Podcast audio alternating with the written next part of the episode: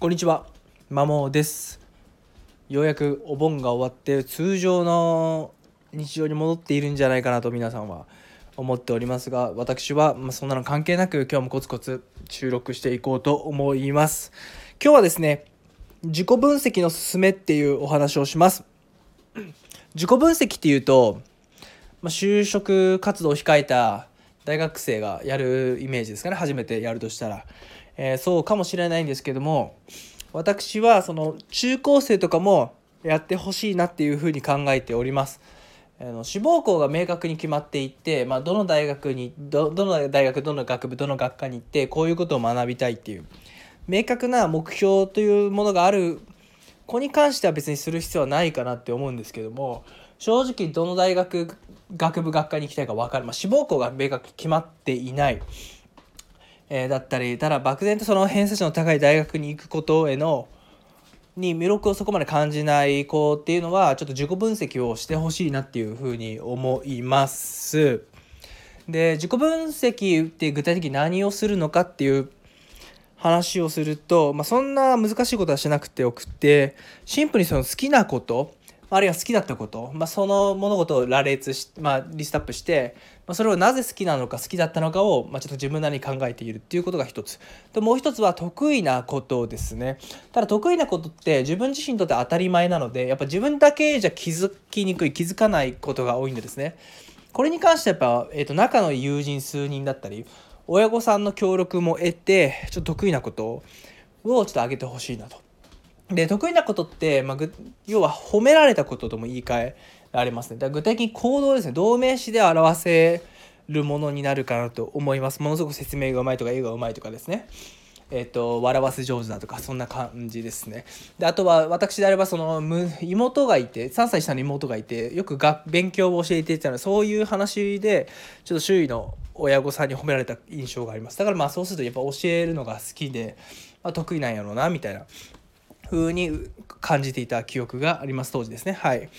ていうことをやってほしいです。で、まあ、得意なこと好きなこと一つだけじゃなくて複数個出てくると思うんですね。なので、えーそれのなんか共通項ですねあこういうことが言えるんじゃないかみたいな話があるんで、まあ、僕であればやっぱ人自分の言動行動で人を驚かしたり笑かしたりすることが単純に好きなんだなっていうのが一つ出てきたりでそれを得意だと思う得意だなっていうふうにえー感じていたので、まあ、それを体現できる仕事って何やろっていうふうに考えたら、まあ、教育とか、まあ、人材とかあ健康、まあ、運動系が出てきた、えーっていうのが、え当時でした。でそれぞれまあいろいろやってみて人材はまあボロカスにボロカスボロクソに、えー、コテンコテンにされて絶望して、まあ、今教育にいるっていう風に感じですね。なのでやった方がいいと思います。でこれ実際成功例というか、まあ、完全にまあ志望合格してるわけじゃないので、えー成功とは言えないんですけど、まあ、一歩前進した例としてはまあ同じように自分どこを目指すか分からないしそれと勉強のモチベーションが上がらないっていう高校1年生の子がいてですねその子とやっぱ、えー掘り下げをしたんですよ一緒にセッション、まあ、対話でですね好きなことどういうこと、まあ、得意なことなんかないみたいな。親御さんお母さんの話とかも聞いてですね。でそれではなんかゴールが見えてだったらあなたこういう大学学部でいてこういうこと学んだらいいんじゃないかみたいなそしたら将来役に立つかもしれないみたいな話をしたらはってなって、まあ、そこから勉強への、えーモチベーションが一気に上がってで実際成績も上がってきてるっていう、まあ、ケースがあるんで、まあ、この対話の中、まあ、自己分析をすることによってえーとまああこういうこと学びたいな大学で学びたいな出てきてそれが勉強へのモチベーションにつながることがあるんでちょっとやってほしいなっていうところです。あごめんなさい。あと一つ忘れていたんですけども、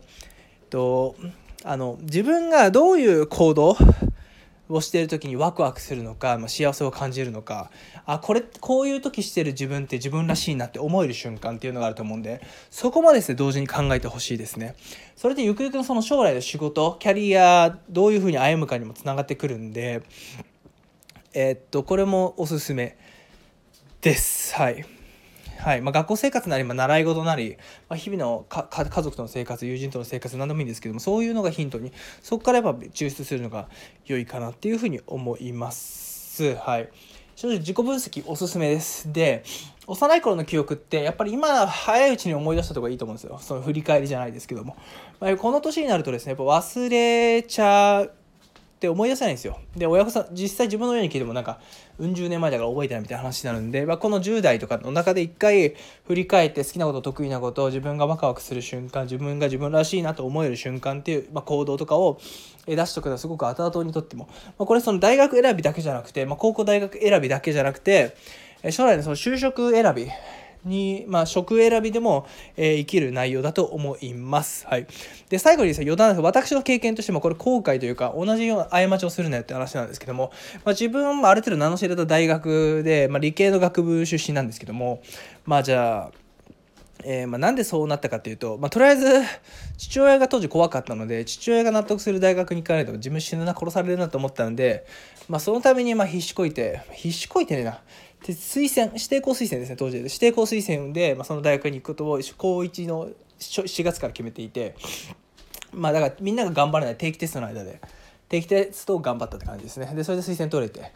まあだから目標自分で決めた目標というよりはちょっと親父父親への恐怖から逃げるためにそこに行ったって感じです。で理系というのも、まあ、単純にそっちの方が幅就職の幅利きそうだなみたいな感じのまあやっつけ感で決めた結果えー、っとまあ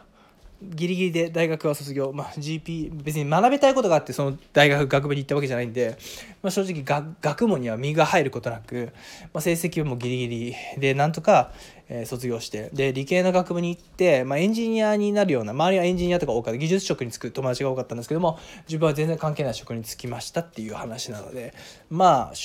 大学学部選びと就職先が全然リンクしてないっていう感じです。まあ、ただ正直今こうしてるので後悔はしてないんですけどもただ決め方としてはいけてないなっていうのが正直今振り返っても思うのでいやこのこれを聞いてる親御さんなりもし同じ10代の中高生がいれば同じ過ちは過ち、まあ、ミスは犯してほしくないなっていうのが切なる願いです。以上です。